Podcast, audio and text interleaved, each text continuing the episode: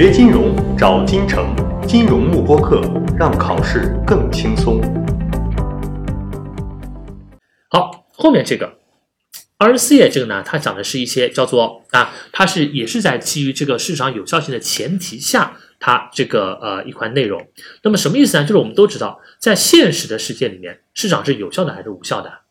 大部分人都认为市场是无效的，为什么？因为种种迹象表明市场就是无效的。比如现实的世界里面，很多人可以利用技术分析获得超额收益，那不就说明市场是无效的吗？好，但是 CFA 呢，它就一贯以来，CFA 就一直坚持说市场是有效的，对吧？所以每年有不断的很多这个学生或者读者会给 CFA 写信说，哎，你看，不是啊，就就是说你们 CFA 一直是鼓吹市场是有效的，对吧？但是现实的世界里面，明明有这么多人能获得超额收益，为什么你说它是这个？有效的呢，那么搞得 CFA 非常尴尬。于是 CFA 呢，针对这个问题，它专门引入了一块内容，就是说，所有那些看起来是违反市场有效性的现象，那么 CFA 给了他们一个这个统称，叫做 Market Anomaly，叫市场异象。所谓异象，就是看起来像是违反市场有效性的情况。但 CFA 对于这些现象进行了总结，就 CFA 的观点是，这些现象虽然看起来，是违背市场有效性的，但其实有没有违背？注意没有。也就是说，CFA 认为这些市场印象是因为一些特殊的原因或者一些暂时性的原因而导致的情况。长期来看，市场的有效性并没有被颠覆，好吧？好，那么这边呢，从考试的角度说，我们只要掌握每一个市场意向是什么意思，那么就好了，好吧？好，第一个市场意向叫 Calendar Anomaly，这个方法呢，我们也叫做 January Effect。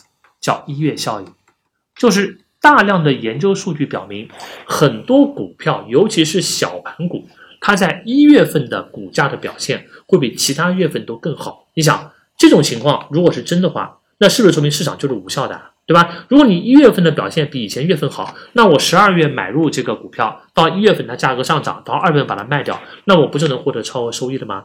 于是 CFA 对它进行了一个解释，就说其实很多股票在一月份表现好。不是因为市场是无效的，而是因为一些暂时性的特殊因素而导致的。比如说，有大量的基金经理，他们在十二月三十一号之前会把手上的股票给卖掉。为什么呢？一，有可能这些股票跟他们的投资风格或者跟他们的基金合同是不吻合的。比如说，我是一个大盘股的基金，但我最近这个今年小盘股涨得比较好。于是我买入了很多小盘股，对吧？来提升我的业绩。但这个股票我是不能让投资者看见的。比如投资者一看年报说：“哎，你一个大盘蓝筹基金怎么去买小盘股呢？”所以为了让在十二月三十一号的年报上看不出这些不合规的情况，他会在十二月三十号之前把股票卖掉。好，卖掉之后，到了来年的一月份，他再怎么样，再把股票买回来。那么想，来年的一月份把这些股票买回来，那么这些股票价格是不是就会上涨啊？那么就形成了一个一月效应，对吧？所以 CFA 就是说，他说这些情况呢，他们看起来违背了市场的有效性，但其实没有，他们背后都是有原因的啊。好，第二个叫做 momentum anomaly，momentum 叫做价格趋势，就是说有大量证据表明股票价格它的变动趋势是有惯性的，或者说一个过去上涨的股票，它将来会继续上涨；过去下跌的股票，它的价格会继续下跌。那如果这个情况是真的话，你想我直接追涨杀跌是不是可以啦？一个上涨的股票我买入，它未来会继续涨，那我赚钱；一个下跌的股票我去做空它，它未来继续下跌，我也赚钱。好，但是这个情况是不是真的呢？CFA 的解释是，短期来看是真的，但长期来看呢，它是它它这个趋势不对，因为长期来看，任何股票不可能单边上涨吧？涨到一定程度，迟早是要回调的。同样也没有任何股票会一直下跌吧，跌到一定程度总归是要反弹的啊，所以说这个现象呢，只能说它是一个短期的暂时性的现象，长期来看并没有违反市场的有效性。好，下面这两个 size effect 跟 value effect 指的是它是通过股票的不同风格来说的。可以说很多数据表明，小盘股的表现往往比大盘股更好，叫做规模效应。第二个价就成呃价值型股票的表现。往往比成长型股票更好，叫做 value stock。那 CFA 对这个也有自己的解释，比如说小盘股的表现比大盘股好，这个并没有违反市场有效性，而是因为小盘股的股价更容易被怎么样被操纵。哎，我们前面解释这个指数不是解释过吗？小盘股因为盘子小嘛，我一个亿扔进去，股价马上就涨停了，那自然你觉得小盘股股价涨得快，对吧？而大盘股，比如说什么工行啊、中行这种股票，上万亿的市值，我一个亿扔进去，根本一点水花都没有的。所以说，绝大部分的投资者，他们都会选择小盘股来作为他们炒的一个对象，所以小盘股的股价更容易被炒高，让你感觉好像小盘股的表现更好，对吧？其实没有。同样，为什么说价值股的表现比成长股更好呢？就是说，而因为这个也不是因为它的表现真的比成长股好，而是因为绝大部分投资者对于成长型股票的期望值更高。你想，成长型股票指的是目前处于高速增长阶段的一个股票吧，对吧？那么人们自然对它期望值高。你期望值高的话，可能比如说一个成长型股票，我涨个百分之二十，你觉得其实没涨多少。但一个价值型股票呢，大盘蓝筹股，可能本来我就没指望它涨的，那么它涨个百分之五，可能我觉得它表现很好了。所以说，因为人们的期望值的不同，导致了好像我感觉价值型股的表现比成长股好，其实呢，并不是这样子的啊。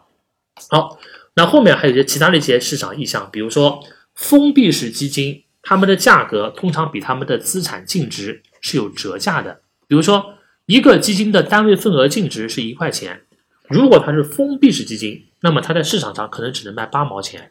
为什么一个东西的价值会低于它的资产净值？因为封闭式基金，封闭指的是这个基金在到期之前它是不能够申购赎回的，所以它的什么比较差？哎，它的流动性比较差。就说你看，一般的开放式基金，我随时不想要了，我可以赎回卖给基金公司，把钱拿回来。但封闭式基金，你能不能随时变现？它是不能跟基金公司之间赎回的，所以导致它的流动性比较差。针对流动性比较差这一点，我是不是要给它打个折啊？所以会有折价，这也并不是什么异常的情况啊。比如 earnings announcement，就是说，一般很多公司股价的波动是在它盈利，就是它盈利公告之后，股价的波动跟这个盈利公告并不一致。其实这个原因其实也很好解释，因为很多股价的波动都是在你公告之前就发，因为人们是有期望的嘛。就是虽然你这个当期的业绩还没有发布，但我人们会有期望，比如大部分人我预计今年的这个公司的业绩会上涨，那么股这时候呢，我会提前买入股票，导致股价已经上涨了。这个时候你再发真正到你发公告的时候呢，可能股价就没有什么波动了，对吧？这是很正常的，因为买股票买的是预期嘛，对吧？在你公告之前。大部分投资者已经买过股票，已经把股价给炒高了。这个时候你发了这个业绩公告之后呢，反而股价不会有什么变动，对吧？IPO 指的是数据表明，很多 IPO 的股票，他们的 IPO 之后的表现都是不好的。为什么会有这种情况？因为我们前面讲那个投行帮公司去 IPO，因为投行为了自己的这个利益考虑，他们很多人会故意把 IPO 价格做高啊。比如说这个股票明明只值十块钱的。我 IPO 以二十块钱发行，为什么？因为发的钱越高，我投行收的这个 commission 越多嘛。所以说，因为投行会故意调高这个股票的发行价格，导致它 IPO 之后呢，股价会发生下跌，对吧？你讲你你一个十块钱的股票，你二十块钱发出去，这时候你不破发才奇怪呢，对吧？这个并不说明市场是这个这个这一点，其实恰恰说明市场是有效的啊，说明这个股票它在它的一个不合理的定价，随着时间的推移，会逐渐逐渐向它的一个合理价位发生一个回归啊。好，最后 economic fundamental 呢，就是说这个研究表明，很多股票它们的一个股价的走势跟它们的基本面的数据都是不吻合的，这个也很正常。为什么？因为二级市场股价的波动，除了受公司基本面的影响以外，还受什么因素的影响？最本质的影响因素还是供需关系嘛。就说你公司如果这个股票再好，那没人买，你股价还是跌；或者说反过来说，你公司哪怕不好，但很多人买，供给小于需求。那么是不是我这个股价还是会上升啊？所以说，真正决定二级市场股价的是股票的供需关系，而不仅仅是基本面信息。所以在这种情况下，股价和一个公司的基本面信息发生这个不一致，比如基本面很好的股票，股价却在下跌；基本面不好的股票，股价却在上涨，完全是正常的。为什么呢？因为股价是由供需关系来决定的，好吧？所有这些情况。合起来，我们统称为 market anomaly，叫做市场异象啊，就是说看起来好像违背了市场的有效性，但其实并没有这样一些情况啊。那么考试的时候呢，你就把这些现象都给记住，那么就好了。就题目里面给你描述一个现象，问你这个现象属于哪一个 anomaly，那么你会选就行了，好吧？